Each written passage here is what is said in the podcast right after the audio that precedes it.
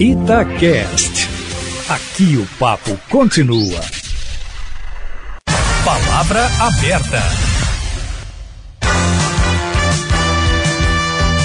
Promessa antiga para Minas Gerais, o Rodoanel volta a gerar expectativa com publicação de edital em novembro. Pela proposta, seriam 100 quilômetros de pista dupla, passando por 10 cidades da região metropolitana de Belo Horizonte: Betim, Brumadinho, Contagem, Ibirité, Nova Lima, Pedro Leopoldo, Ribeirão das Neves, Sabará, Santa Luzia e Vespasiano. As obras custariam em torno de 5 bilhões de reais, sendo 3 bilhões e meio vindos do acordo da Vale e o restante em torno de um bilhão e meio de reais com o dinheiro do pedágio a ser cobrado no Rodoanel. Projeto de grande impacto econômico e ambiental, o Rodoanel divide opiniões. Para debater o assunto, Palavra Aberta está recebendo agora o secretário de Estado de Infraestrutura e Mobilidade, Fernando Marcato. Secretário, bom dia, obrigado pela presença.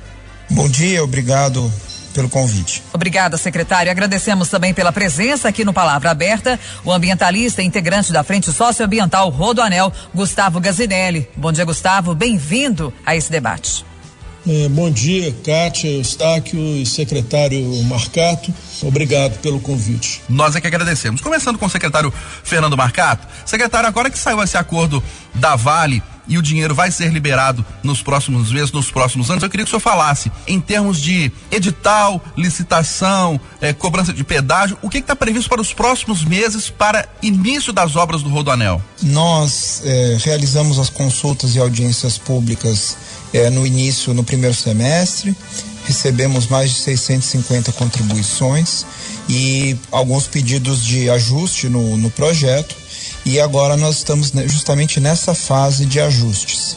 A gente pretende concluí-las agora em agosto e eh, depois disso, eh, em novembro, lançar o edital. O edital ficará público em torno de 100 dias a 110 dias e então o concessionário será selecionado, a empresa é selecionada é, para que ela possa então assinar o contrato e aí inicia-se o processo de licenciamento ambiental, ato contínuo uh, os processos de eh, fundiários, de regularização fundiária, para só então se iniciarem as obras. Secretário, que ajustes são feitos nesse momento? Alguns deles têm a ver com cidades da região metropolitana que reagiram por causa do impacto dessa obra? Foram pedidos que vieram tanto das, eh, de alguns municípios, notadamente o município de Betim, quanto eh, de entidades da sociedade civil. Vamos dizer, há, há um conjunto de demandas. As mais expressivas estão relacionadas a ajustes no traçado diretriz né, que é um traçado referencial que consta do edital. Então, para que a gente possa eventualmente eh, fazer essas, esses ajustes, a gente precisa aperfeiçoar, aprofundar estudos, né? E é justamente isso que nós estamos fazendo. Isso envolve a revisão do modelo econômico-financeiro e revisão dos cálculos de engenharia. O secretário, quem vai tocar as obras? É uma concessionária, é o governo do estado, são as prefeituras, é a Vale? Quando elas começam? Boa pergunta. Uh, quem toca as obras é, é, uma concessionária contratada, uma empresa contratada que fica responsável por construir o rodoanel, mas também por operá-lo por 30 anos. Isso significa que ela tem que fazer uma obra de qualidade adequada para que ela possa operar é, ao longo desses 30 anos e aí ela tem a obrigação de fornecer SAMU, fazer a verificação de invasão é, eventualmente no anel, é, controle de, de incêndios na margem é, do anel. Então, ela tem uma série de obrigações que ela fica vinculada ao projeto e prestando serviço para a população durante 30 anos. Antes de passar a palavra para o Gustavo, só confirmando, secretário, qual é a expectativa de início das obras? A nossa expectativa é que as obras possam se iniciar em 2023 né? A gente tem o ano de 2022 para o licenciamento ambiental, que vai passar por todo o trâmite previsto em lei, com audiências públicas, consultas públicas, e aí a expectativa é que as obras possam se iniciar em 23. Vamos ouvir agora o Gustavo Gazinelli. Gustavo, pelo que você já estudou da proposta, está acompanhando o debate, qual a observação que você está fazendo e já tem algum questionamento, principalmente do ponto de vista ambiental? A gente tem vários questionamentos do ponto de vista ambiental e também do ponto de vista urbanístico, né? Porque essa essa obra que está sendo feita no proposta né, no penúltimo ano, no final praticamente do penúltimo ano do, do governo Zema, ou seja, a, a pressa talvez em, em se aprová-la ainda esse, abrir a licitação ainda esse semestre, porque o ano que vem é um ano eleitoral, aí você tem dois aspectos, né? Primeiro, para mostrar um serviço supostamente do Estado, né, às custas do desastre de Brumadinho, ocorrido em Brumadinho, né, na Córrego do Feijão, desastre da Vale, é, e por outro lado que a legislação também ela atrapalha algumas é, medidas governamentais feitas em ano é, eleitoral. Então eu acho que primeiro existe um aspecto, é, vamos dizer assim, eleitoral que, que interfere no cronograma é, que o Estado está querendo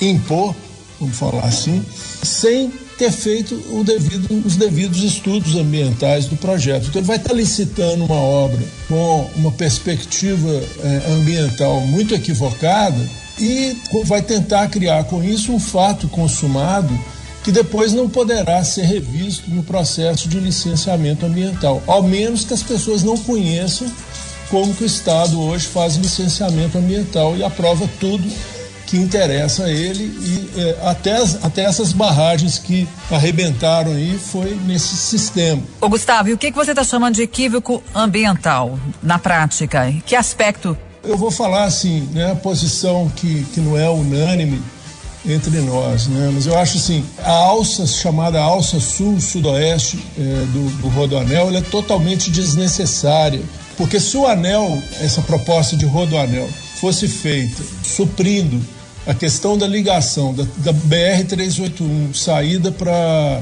é, o Vale do Aço, BR, a BR-381, saída para São Paulo, passando pela BR-040, saída para Brasília, eu acho que a gente conseguiria é, resolver esse drama diário que as pessoas têm no, no anel rodoviário, né, de, de, muito trânsito, etc. e tal, é, sem necessidade, por exemplo, de, de intervir e fazer aqueles túneis caríssimos que está se propondo fazer, ou mesmo uma, uma, uma, uma via de acesso passando rente a Ibirité e, e, o Barreiro aqui de Belo Horizonte. E a outra grande questão, me parece, é o, as chamadas alça oeste e alça norte, que vão ser um fator de indução da aglomeração urbana em regiões que já estão muito prejudicadas pela conurbação. Né? Conurbação é a, a integração entre eh, a, a malha é, urbana de dois municípios diferentes, por exemplo, Contagem em Belo Horizonte,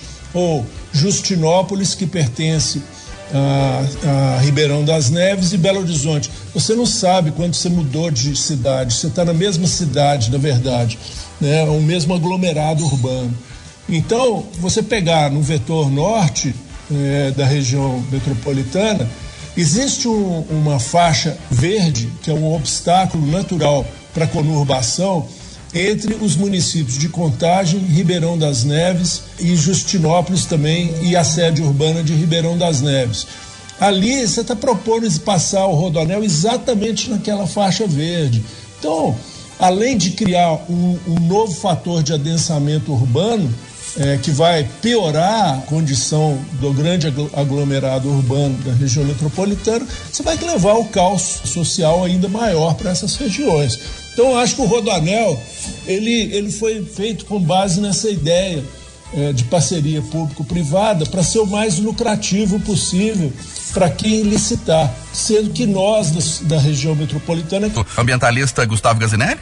Olha, eu acho que o primeiro ponto é a gente vem já desde o início do processo, né, tendo um diálogo bastante profícuo com todos aqueles que, que nos provocam e que nos procuram, e a gente pretende continuar.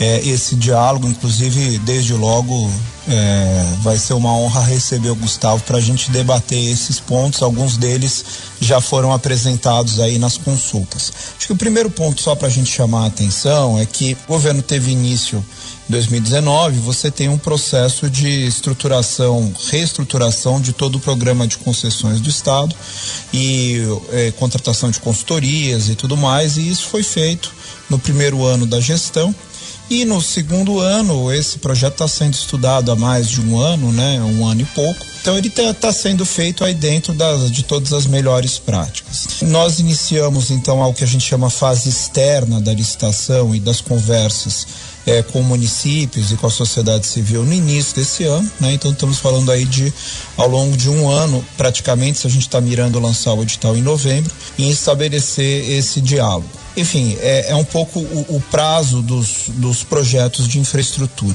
Sobre a opção de se fazer uma parceria público-privada ou de se fazer uma obra pública, que seria uma alternativa, por, por dois motivos. A primeira, quando você pega o exemplo de São Paulo, são Paulo optou por ir fazendo as obras e só depois conceder para iniciativa privada. Então o governo fazia a obra, né? E aí depois concedia a manutenção para iniciativa privada.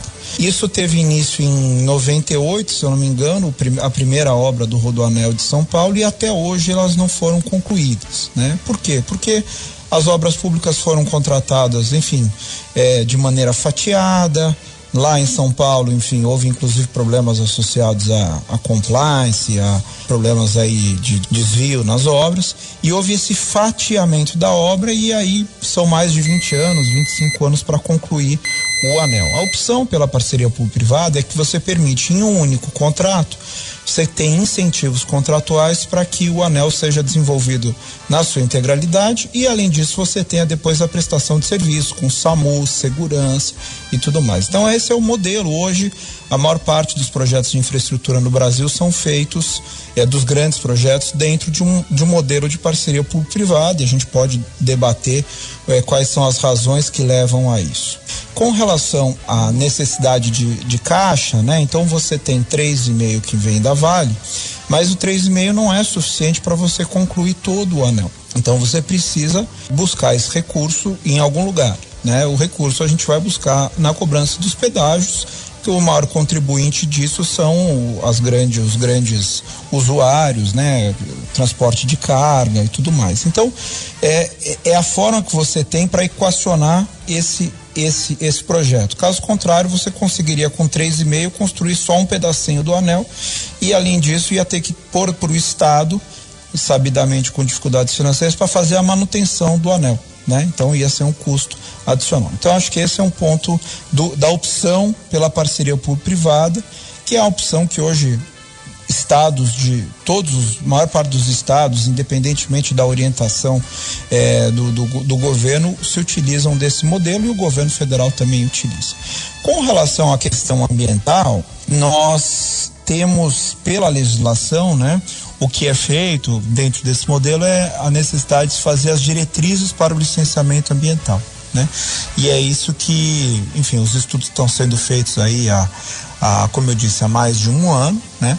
É, naturalmente, sempre há uma preocupação com o meio ambiente e, e, com os impactos sociais. Um projeto dessa magnitude, ela, ele não, não evita que isso, que, que ocorram impactos, mas você tem formas de fazer a mitigação e eu acho que acima de tudo fazer o diálogo. Então, por exemplo, é, um dos pedidos que a gente recebeu veio da Associação Mineira de Defesa do Meio Ambiente, a AMDA, do, da Associação de Defesa da Serra da Calçada, e a gente estabeleceu esse diálogo, inclusive, com a possibilidade de acatar os pedidos que estão sendo feitos. Então, esse, esse é o nosso objetivo. É. Secretário, há também um apelo por parte de algumas comunidades que vão ser afetadas por onde vai passar o traçado do Rodoanel. Essas comunidades têm sido ouvidas? Há queixas, por exemplo, de que elas poderiam ser divididas, estudantes poderiam ficar distantes de suas escolas, enfim, o, que o impacto é muito grande que essas pessoas ainda não participaram do debate sobre esse assunto. Nós fizemos cinco audiências públicas e recebemos 650 contribuições e ainda nos reunimos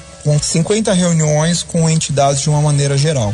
Novamente, aproveitando até aqui na, na Itatiaia, todos aqueles que nos pediram audiência foram atendidos ou por mim pessoalmente ou pela minha equipe, né? Então, se há pessoas que ainda não se sentiram ouvidas ou que não puderam contribuir, a gente, eu quero reforçar aqui em público a nossa disposição de fazê-lo.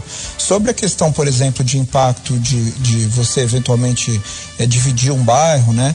É, você tem também soluções para isso. Então, você tem passagens de nível, quer dizer, não é que você faz uma coisa estanque, né? Então, acho que esse é um ponto importante também para ser considerado. Agora, um outro ponto que é importante é que o, o Rodoanel tem, é, ele é estanque em termos de entradas, você não consegue acessar, são 14 entradas principais, apenas. Isso faz com que você não tenha um processo de desenvolvimento é, desordenado do ponto de vista urbanístico, porque ele é uma rodovia de passagem, não é uma rodovia de trânsito local. Então, isso também é uma preocupação que a gente tem, e novamente, a gente na medida das demandas, quem, quem nos demandar, a gente quer ouvir, isso é, faz parte do processo e, e estamos 100% abertos para isso. Ô Gustavo Gazinelli, você, na sua primeira participação, disse que é um momento interessante para o governo de Minas debater o Rodoanel e até citou questões, questões que você considera eleitoreiras. Mas o Rodoanel é uma promessa antiga em Minas Gerais. E talvez não seria a hora, ou talvez até uma coincidência que isso ocorra agora? Porque, apesar do impacto, você é a favor do Rodoanel, não é? Eu não sou a favor desse rodoanel que está sendo proposto. Eu acho que existe um problema de trânsito ou de exaustão né, do anel rodoviário, da forma como ele está hoje. É um problema muito grave. Mas a proposta de traçado do, do rodoanel é mais uma avenida que vai passar dentro da região metropolitana da área mais adensada da região metropolitana e, aumentando as áreas adensadas. Porque eu acho é, o secretário, o pessoal da, do Estado tem falado que vai ter só 14 entradas, que isso não vai, não vai favorecer o adensamento. Eu acho que está faltando combinar isso com o pessoal da especulação imobiliária.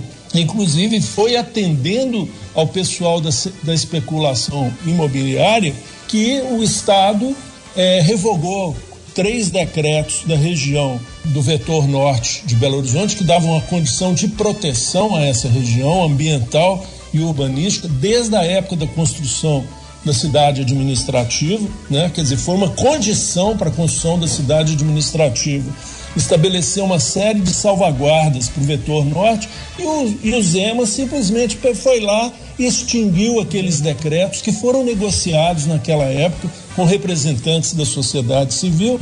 E eu acho, secretário, com todo respeito, vocês estão ouvindo todo mundo e na hora do vamos ver, de resolver, vocês vão falar, ah, eu vou atender esse pedacinho aqui que fulano pediu, atendi aquele pedacinho. Isso não é uma visão, digamos assim, republicana, porque da forma como o Estado está desmontando a gestão da região metropolitana de Belo Horizonte, para vocês terem uma ideia, ontem eu estava dando uma olhada na planilha, é, no organograma do, das novas secretarias que foram criadas no Estado. A Secretaria Antiga é, de Desenvolvimento Regional, Política Urbana e Gestão Metropolitana, ela foi extinta na gestão do Zema e passou a ser uma subsecretaria da Secretaria de Desenvolvimento Econômico, que historicamente a gente sabe qual é o tipo de postura dessa secretaria. É, é liberar a economia como se não tivesse que ter planejamento regional. Então, o que está acontecendo em Minas Gerais é o seguinte: eles estão propondo esse rodoanel, desfazendo toda uma política que foi construída durante 20 a 25 anos por conta de, é, de uma percepção de que o vetor norte, principalmente, era muito afetado, era, é o que mais cresceu do ponto de vista urbanístico, até pela própria geografia, que é mais plana, né? topografia, que é mais plana. Como vocês podem ver, Neves é a campeã desse crescimento urbano últimos, nas últimas décadas né? em toda a região metropolitana. Então você está tá aumentando o estrago, né? Você está aumentando o desastre com esse traçado. Agora, por que está aumentando? Porque o Estado partiu do princípio de que tem que ser essa parceria público-privada e que é mais, vamos dizer assim, mais lucrativo para a concessionária que adquirir essa proposta passar dentro da nossa região como a estrada de passagem. Olha só, né? nós estamos cedendo o território altamente impactado da região metropolitana para ser um corredor de passagem, né? nem vai atender tanto a região metropolitana. Vai ser uma nova avenida no meio da região metropolitana, com os mesmos problemas, provavelmente, do anel. Então, a nossa proposta é que essas alças que se fossem criadas, ligando as rodovias, que, que a gente considera, muitos de nós consideramos necessárias, que elas passassem mais distante aqui do núcleo do epicentro urbano da região metropolitana. Então, o, o Estado ele não está querendo discutir isso porque ele assentou em cima de um modelo que é dessa parceria público-privada antes do projeto ser analisado ambientalmente. Ou seja, nós não queremos mitigação, secretário. Mitigação é o último, é o último recurso. Compensação é o último recurso. Nós queremos um projeto bem feito. Nós reconhecemos, muitos de nós reconhecemos a necessidade de, de melhorar a condição de trânsito na nossa região metropolitana. Mas não dessa forma que vocês estão propondo. Essa forma que vocês estão propondo em 10 anos, ela é, vai constituir um desastre da região metropolitana.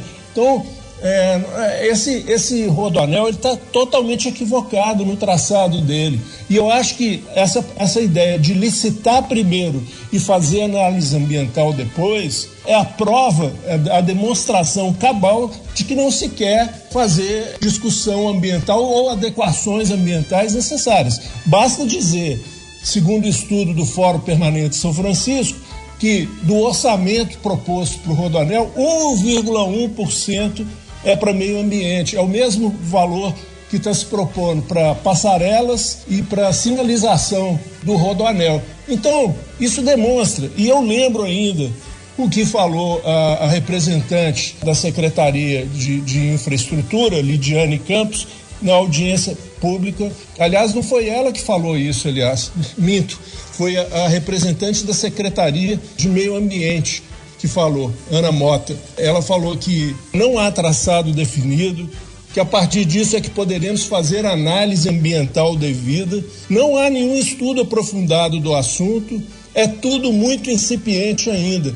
É, pode colocar, entre aspas, palavras da senhora subsecretária de regularização ambiental. Então está se falando que está estudando há um ano a questão ambiental, e isso é conversa, a própria Secretaria de Meio Ambiente está dizendo isso, entendeu? Então eu acho o seguinte, é uma obra importante, mas é preciso é, fazê-la com responsabilidade. E isso é o que nós não estamos vendo. O secretário Fernando Marcato, o senhor teme que, pelas palavras do Gustavo Gazinelli, que o Rodoanel se torne no futuro uma avenida de Belo Horizonte, como é o caso do anel rodoviário, que hoje não, não aguenta mais a demanda? Quer dizer, há muito tempo já não aguenta a demanda? E outra pergunta: o senhor acredita mesmo, ou o senhor tem um contraponto para essa afirmação de que o Rodoanel não vai beneficiar as cidades por onde ele vai passar? Olha, primeiro ponto, o Rodoanel ele ele está sendo concebido e isso é quando a gente fala em planejamento não só metropolitano, mas também planejamento viário, ele está sendo é, concebido. Primeiro ponto, ele precisa e aí não é uma questão de lucro, mas é uma questão de funcionalidade. Ele precisa estar na região metropolitana para que ele possa capturar o tráfego de caminhões. Se eu jogo o anel muito distante da região metropolitana, eu não tenho o caminhão, ele não tem o incentivo para usar o anel, até porque é uma via pedagiada. Então ele vai fazer um cálculo e ele vai continuar usando as vias é, da região metropolitana. Então, essa é uma questão e assim em qualquer lugar do mundo. Né? Quando você fala em rodo, rodoanéis, você tem uma distância, vamos dizer, ótima em que o anel tem que estar. Né? Se eu jogar ele muito para fora, eu acabo, ele acaba sendo ocioso, porque ninguém vai utilizá-lo. Então, acho que esse é o primeiro motivo pelo qual você tem uma margem, obviamente, para colocá-lo mais para um lado, mais para o outro, mas ele não pode ficar completamente fora da, da região. Então, esse é um primeiro ponto para a gente esclarecer. O segundo ponto, como eu disse aqui, diferentemente do anel viário, que foi construído, enfim, há, há, muito tempo e como uma, uma via sem um, um, planejamento que hoje a gente tem condição de fazer, ele vai ser construído para quê? Para capturar o tráfego de grande carga que está na região metropolitana. Então, obviamente, ele beneficia a região metropolitana, ele beneficia os usuários, enfim, nós, é, por exemplo, redução de, de, de, de tráfego e de trânsito para alguém que cede contagem, vá até o aeroporto de Confins em pelo menos 20 minutos, em algumas situações 30 minutos. E tem um benefício para Minas Gerais como um todo, que é, a, que é a rótula logística do país. Então você hoje tem que passar por dentro da região metropolitana de Belo Horizonte, o tempo que se perde, a quantidade de CO2 que é gerado, é, o desgaste que isso gera, né, de maneira geral, torna Minas Gerais menos competitiva do ponto de vista econômico e também do ponto de vista social. Você desenvolve menos. e gera mais impacto do ponto de vista de geração de,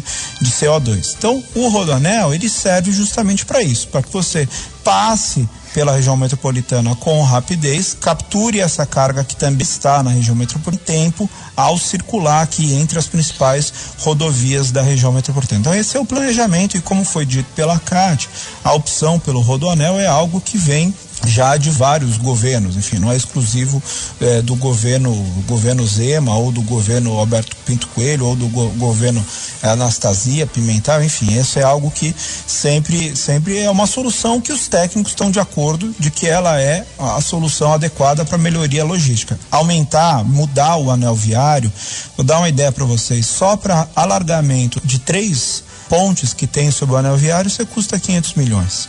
O impacto social que você vai ter para ampliar o anel viário, retirar as pessoas, certamente vai ser muito maior do que o rodoanel. Tá? Então acho que esse é um ponto que a gente precisa entender.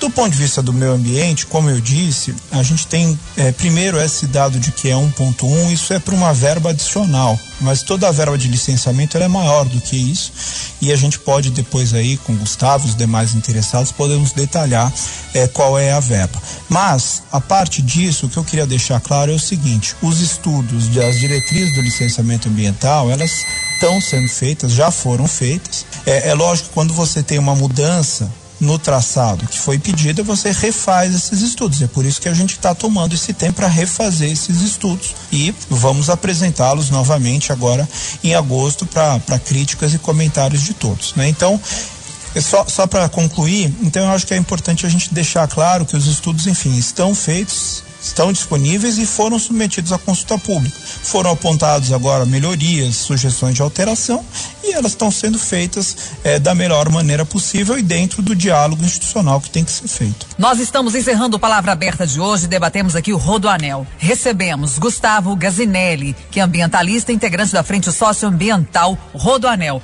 Obrigada pela sua presença mais uma vez, pela sua contribuição nesse tema, Gustavo. Bom dia. O, o Cátia, Eustáquio e, e secretário, bom dia.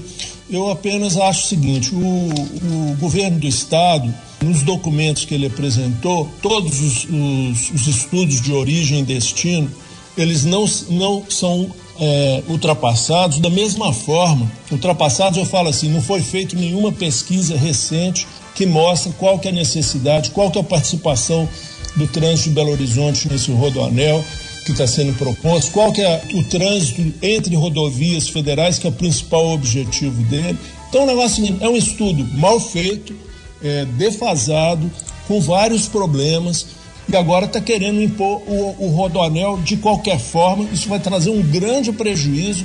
Então, eu acho que o secretário, vocês precisam nos convidar para uma reunião e não nós pedimos a reunião para vocês. Muito obrigado pela oportunidade. Deixa eu então só concluir, fazer o convite ao Gustavo. Gustavo, Fica aqui o meu convite, primeira semana de agosto. Gostaria de recebê-lo na Secretaria de Infraestrutura para ouvir os seus comentários, as suas sugestões e, como você disse, aperfeiçoar o projeto. Ninguém quer fazer nada à revelia e, e é, colocar a goela abaixo. A gente quer ouvir, quer construir. Eu aguardo você então em agosto para que a gente possa debater. Agradecemos também aqui no Palavra Aberta a presença do secretário de Estado de Infraestrutura e Mobilidade, Fernando Marcato. Secretário, obrigado pela presença, um ótimo dia. Obrigado, até logo. Um abraço.